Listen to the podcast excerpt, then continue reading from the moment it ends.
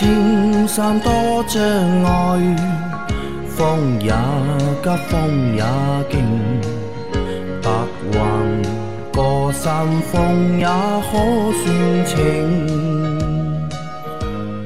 莫说水中多变幻，养车修车乐趣多，开车用车没烦恼。大家好，欢迎收听老秦汽修杂谈，我是老秦。大家好，我是老秦的小工杨磊。大家好，我是阿 Q。好，我们今天的节目接着昨天继续啊。第一个问题，三位老师好，请教秦老师关于转向助力油的问题。博士通用型转向助力油用了三四万公里啊，没有出现异常，价格是原厂的一半。助力油是齿轮油吗？不同品牌的区别是什么？如果通用型的不好，要换回原厂的，两升左右，用量不多，贵点也不怕。感谢秦老师的解答，祝节目收视长虹，新年快乐！啊，好的，关于这个芳香助力油是吧？嗯，那么芳香助力油其实就就是液压油，液压油啊，嗯，并不是齿轮油，不是齿轮油对吧？啊，就是液压油啊。那么，如果是博士的通用型的转向助力油，那么它这个油就是给这个助力转向机用的，好吧？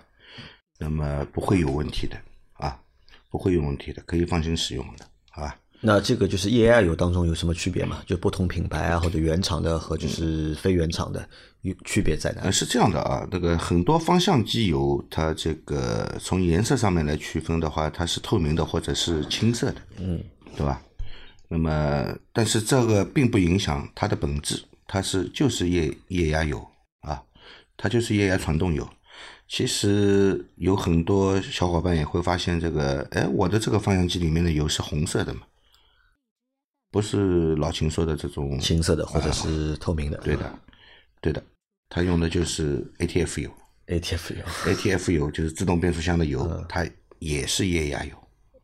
自动变速箱的油可以替代液压油的，因为自动变速箱的工作很多都是用这个液压机构来工作的，所以它这个油也有液压油的功能。那谁更贵呢？应该 ATF 油更贵吧？ATF 油更贵，好吧？那么其实原厂的那个助力转向油啊，这个油其实卖的也不便宜的啊，只要是有原厂品牌的这个油，并不比 ATF 油卖的便宜啊。但是你如果能够买到博士的，或者是一些其他的，比方说壳牌啊、美孚啊，其实都有这个助力转向油的，他们就会比原厂的油卖的便宜，但是这个油使用不会有问题，你放心好了。可以用对吧？可以用这个是无无所谓，一定要用原厂的，对吧？对。啊，好的。呃，阿 Q 来下一个问题。三位老师好，请教秦老师关于发动机外皮带上几个轮子的问题。车子十年二十四万公里，二十二万公里是换了皮带和张紧器。如图，皮带上还有舵轮、水动、水泵轮、曲轴轮、发电机轮、压缩机轮、助力泵轮。这几种轮里面都是滚珠轴承嘛？大概寿命有多久？坏了会发出怎么样的声音？感谢秦老师的解答，祝节目收听长虹，新年快乐。嗯，这个对的，皮带因为发动机曲轴啊，通过这个曲轴皮带轮啊，带动其他的一些轮子来转动啊，比方说水泵啊、发电机啊、空调泵啊、啊这个助力泵啊、啊方向助力泵，这些都是靠曲轴皮带盘来带动的啊。那么在这个中间呢，其实还有什么呢？还有张紧轮和过桥轮啊，过桥轮也叫舵轮。那么平时我们在更换这个发动机皮带的时候呢，张紧轮和舵轮会同时更换，啊，会同时更换。那么其他的呢，像发电机啊、啊方向助力泵啊，还有压缩机啊、水泵啊这些呢，那么在不出现问题的时候，我们一般是不会去更换的。呃，有时候会连水泵一起换，啊，有时候换换皮带的时候也会连水泵一起换。但是空调泵、发电机啊，以及这个方向助力泵。这些部件呢，呃，它只要不坏啊，就是不会去换的，好吧？除非它坏了才会更换。那么更换它的时候，也不是说非要一起更换皮带的，好吧？那这些轮里面都是滚珠轴承嘛？呃，基本上都是滚珠轴承，都是滚珠轴承。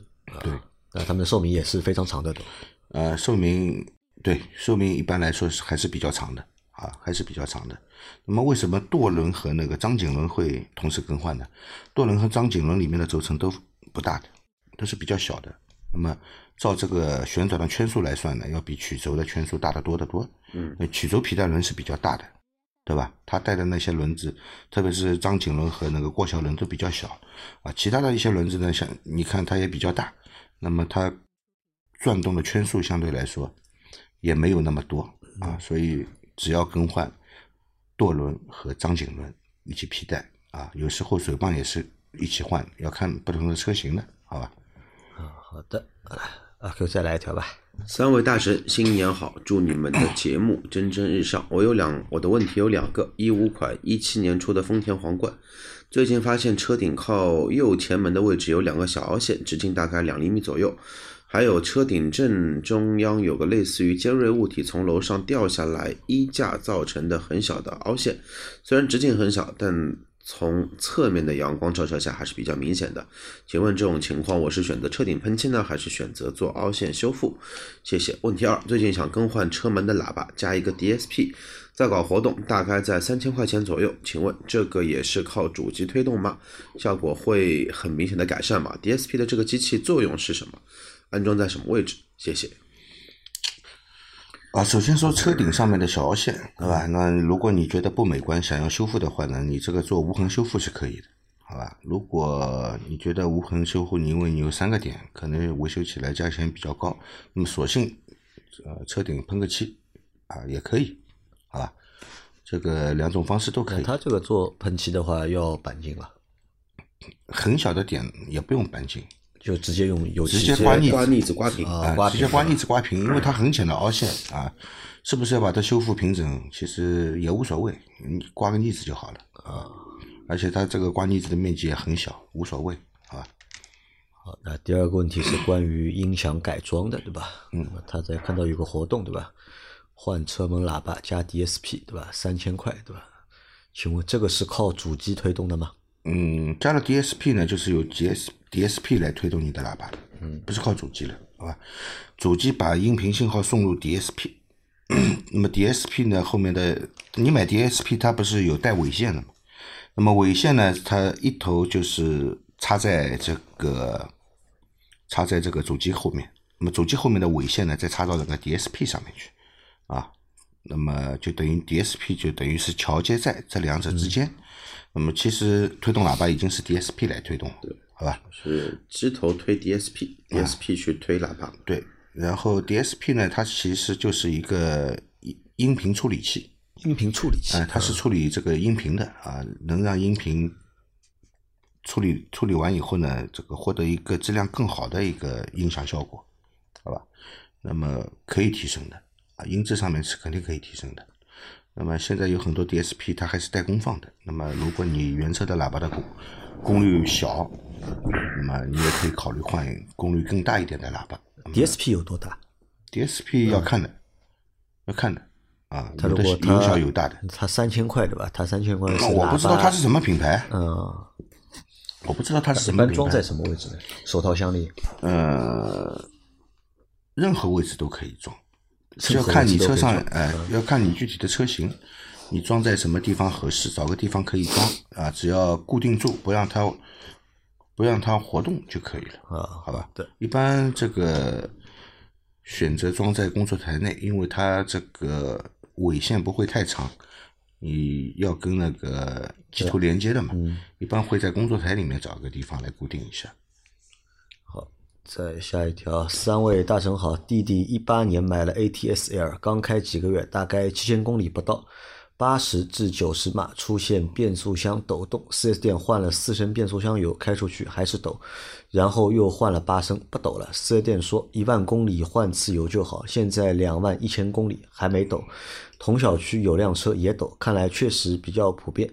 还有几个月要出保了，有点担心。我觉得这速度相对应的电磁阀或者液力耦合器应该有点问题，不知道该怎么办好，请大神支招。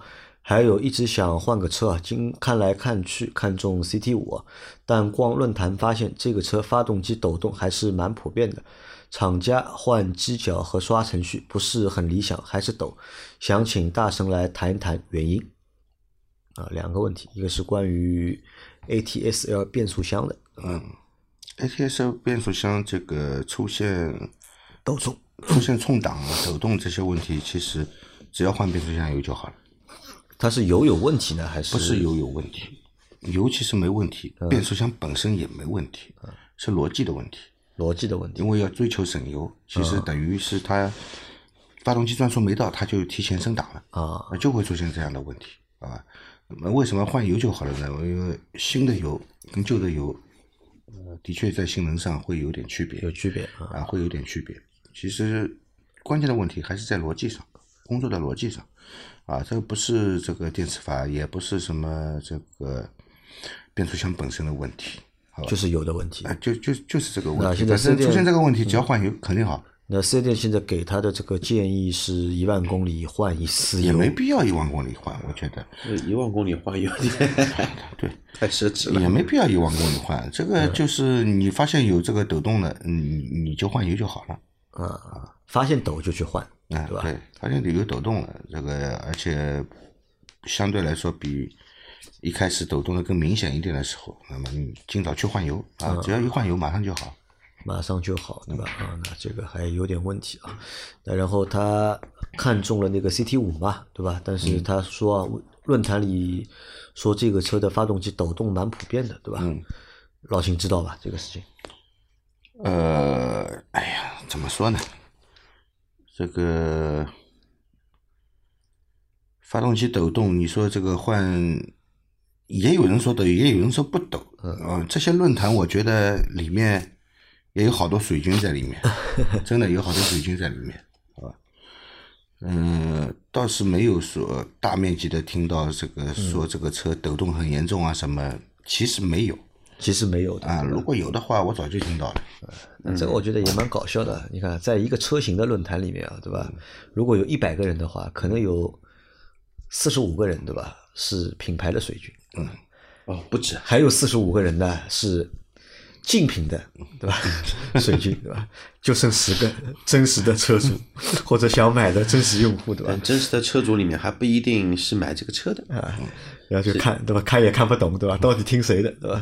其实这位听众啊，你不用纠结说看中 CT 五会不会觉得发动机抖，抖不抖，到底有没有大面积的问题？很简单，你们当地有几家那个凯迪拉克 4S 店，自己去试，你？每次啊、你每次都周周末挑他们最忙的时候去，看他们售后有没有人人在吵架，对吧？你都走过一遍，你去花一两个月时间去都走一遍，走一遍之后的话，你发现哎，没有一家人家在吵，那就基本上没什么大问题啊，这个我觉得也复杂了，你就去四 S 店嘛，对吧？就你让他 CT 五你发起来，对吧？不同的店你发起来看一下，对吧？到底抖不抖，对吧？或者这个抖是不是在你的这个就是接受的范围里面，对吧？吵不吵，抖不抖？那么通用呢，现在就是一个九速的变速箱啊、嗯倒是有发生那个电磁阀卡死的现象，卡卡住了，卡滞电磁阀卡滞的现象倒是有，好吧？但是它也不是说大面积爆发，嗯，而且它这个九速跟你 CT 五还没关系，对的，它那个是横置的前驱平台的九对速，对对对，你这个是时速更高级点，你这个时速还是挺牛掰的啊，怎么样牛掰啊？那个福特猛禽 3.5T 的双涡轮增压用的跟你是同款变速箱，啊，啊，这个自己去看一下啊，我们不知道就是 CT 五抖这件事情啊。来，再下一条，三位主持新年好，请问国内轻度自驾游有什么五座 SUV 推荐？最好三十万以内。轻度自驾游，轻度自驾啊，轻度自驾，我觉得好像什么车都能用，对的，对吧？不管是 SUV 那就还是轿车都能用，三十万里面我们想买的哪几个五座 SUV？不超过三三十万，就算裸车价嘛，好了。裸车价，裸车价的话嘛，我现在最想要的一台嘛，就是林肯的那个呃冒险家冒险家，啊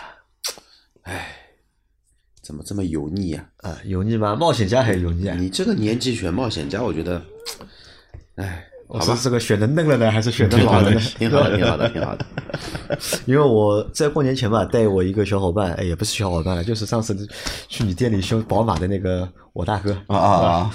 他老婆前一阵把他那台宝马撞废掉了。啊！啊，就追尾嘛，就是追尾，然后定损定了大概将近十万吧，但他那台车车损已经只有九万五了嘛，啊，对，时间不够了啊，就保险公司就让他直接把车报废掉嘛，就也他说也不要修了嘛，就直接赔十万块，赔九万五还是赔十万块钱给你嘛？他说他要换嘛，那个时候他想换那个叉一嘛，他叫我陪他去看叉一，对吧？那么看完叉一嘛，我说要么我再带你去再去看台车，对吧？带你去看台我觉得蛮蛮合适的车，对吧？你也四十几岁，对吧？开这个车我觉得也可以，对吧？就去了那个林肯的冒险家，对吧？他去看了也试驾了，哎看完之后我问他差异还要吧？啊，不要了，对吧？那那个时候我觉得三十万以内的话呢，我是蛮喜欢的，因为其他的你要我选对吧？喜欢的其实我都说不出有什么喜欢的，要么理想 ONE 对吧？我三十万我也考虑买一个，那个太高端了，那个是跟跟五百万的劳劳那个劳斯莱斯同一个级别的，这个不能比，不能比。嗯你推荐一个我还在想，啊？想不出对吧？还在在想，想不出什么是太有钱了呢，对吧？三十以万以内的车不考虑了呢？你你二十万左右的也可以想的呀，反正都是三十万以内嘛。就要考虑二十五到三十万吧。二十万里面选择面太太多了，二十万里面那就福特锐际嘛，好了，福特锐际啊，别考虑了不推荐。又有四驱，对吧？说实话，真不推荐福特锐际，对吧？因为那个车，说实话，你看，同样两款车，一个是冒险家，一个锐际，两台同样的车，哦，还还有一台车，二十万。那个最近对吧比较火的，我们没有被充值过，坦克三百。坦坦克三百啊，不行啊，矮白胖子去试驾过了已啊经，，试驾了以后什么结果知道吧？头晕直接吐吐了，直接吐了，说这个车内的味道太重了，车内的受不了那个味道比较大。对啊。其实我觉得啊，就是你三十万以内能够选的车太多了，对吧？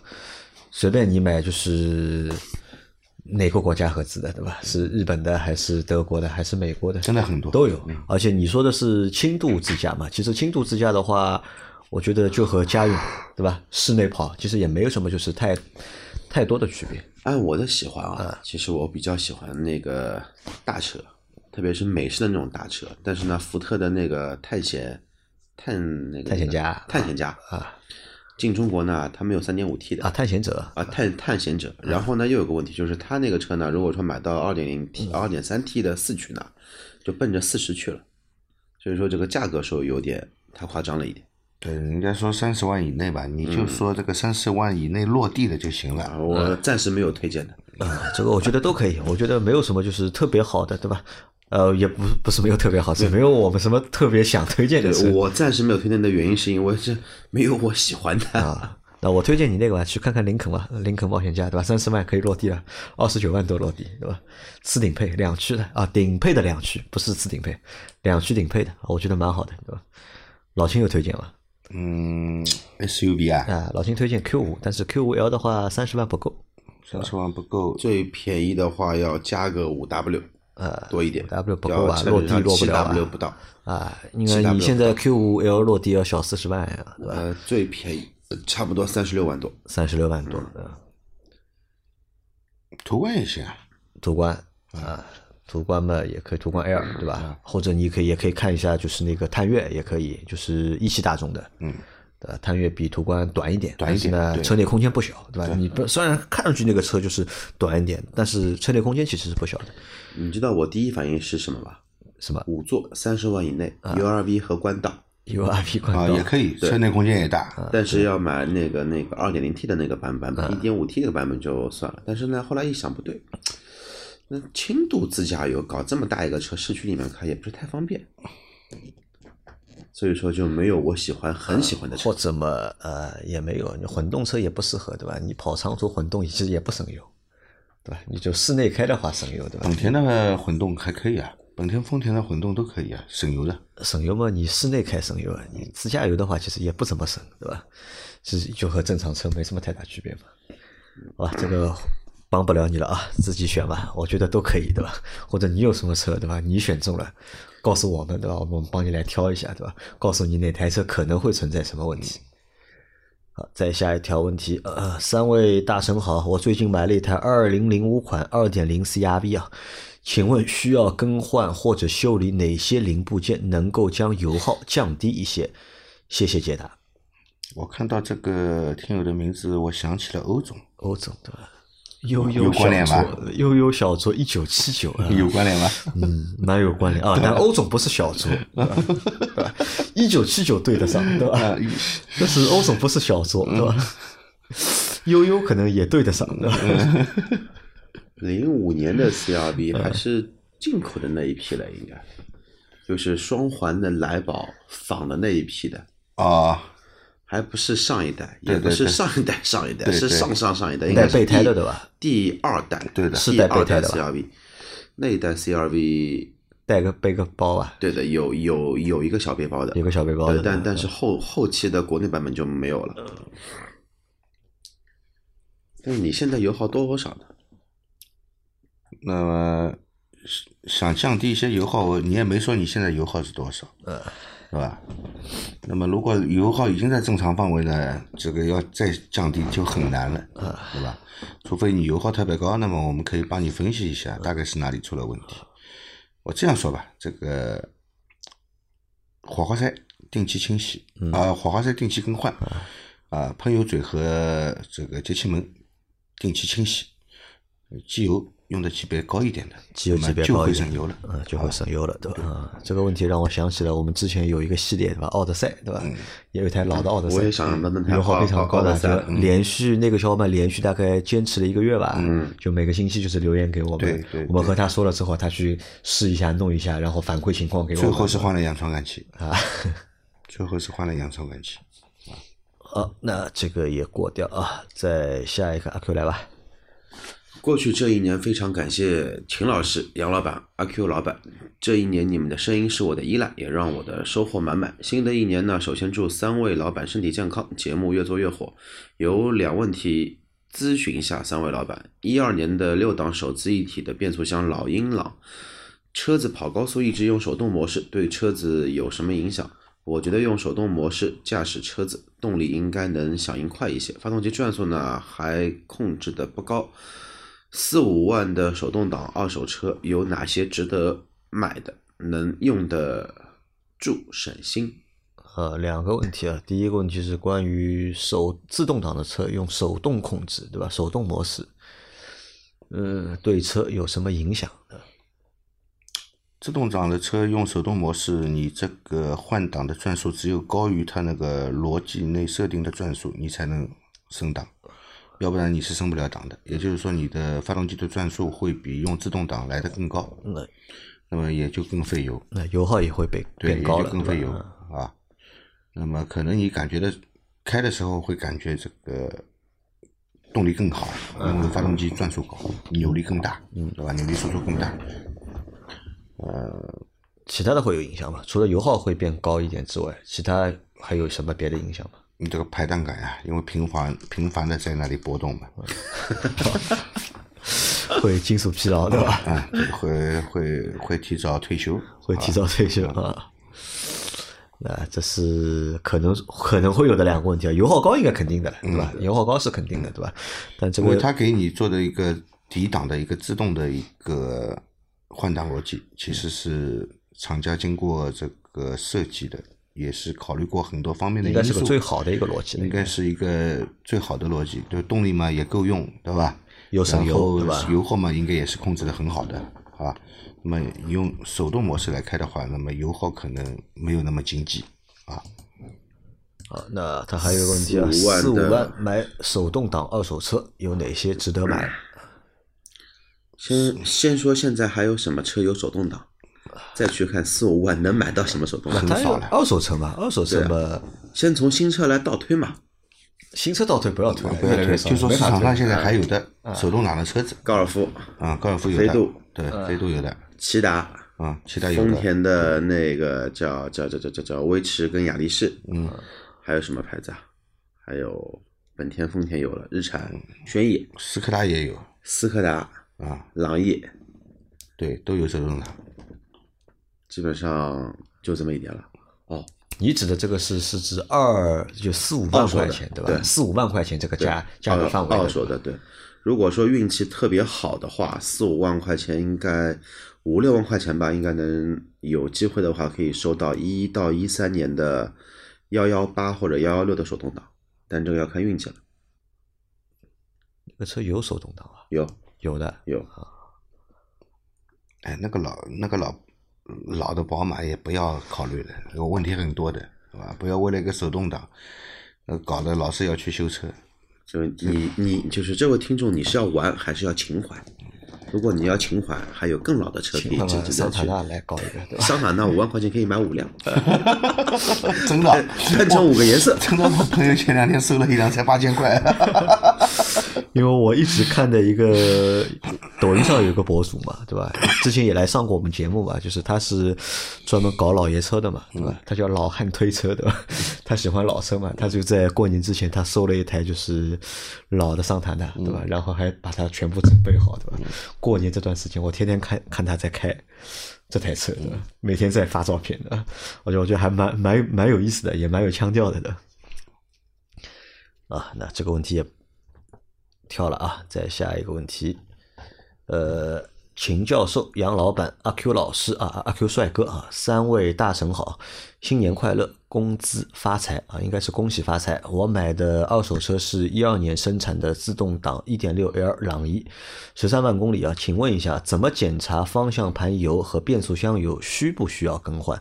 年后准备满咱们买咱们分克的机油去换。另外还有什么需要检查和更换的，请秦教授讲一下，谢谢。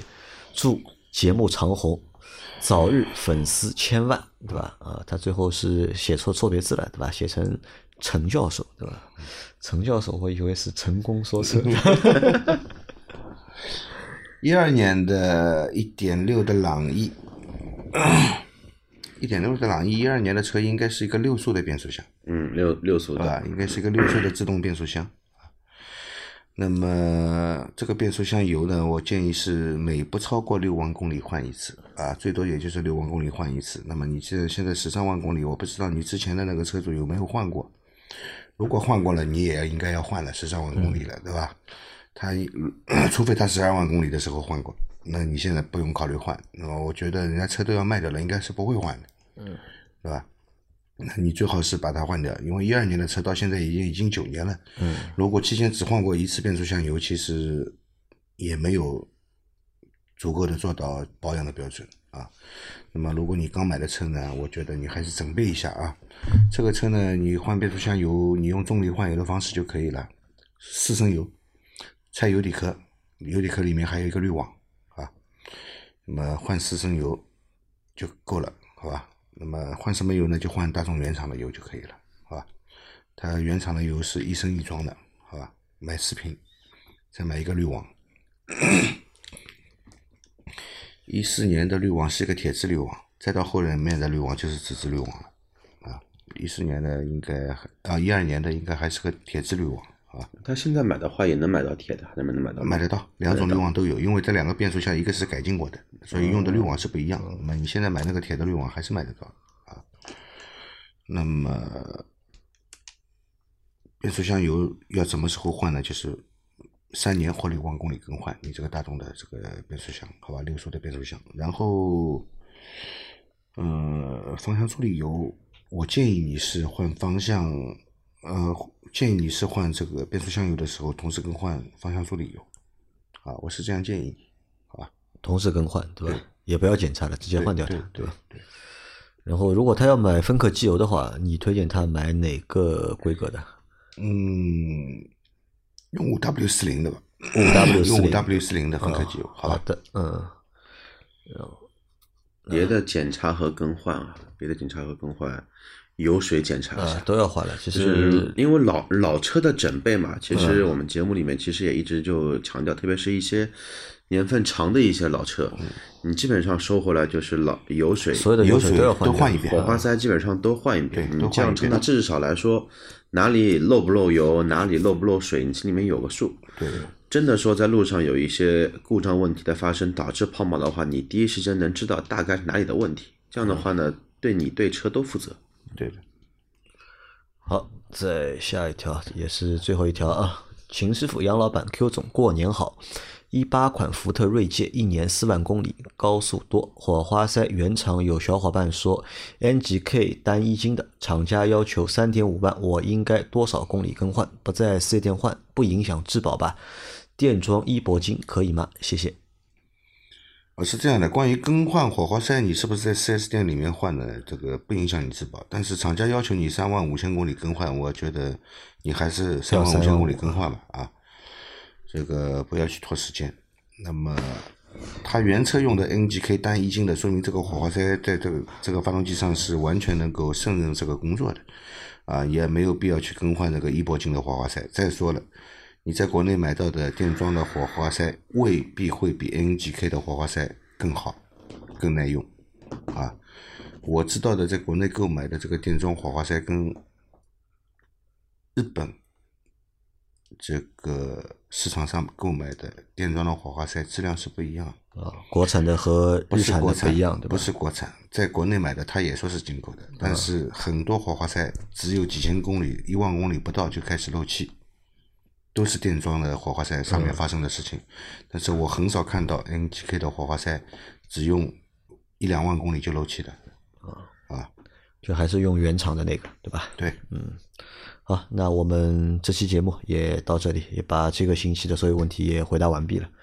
大家有任何关于养车、用车、修车的问题，可以留言在我们节目最新一期的下方，我们会在下周的节目里面一一给大家解答。我们下周再见，好，拜拜，拜拜。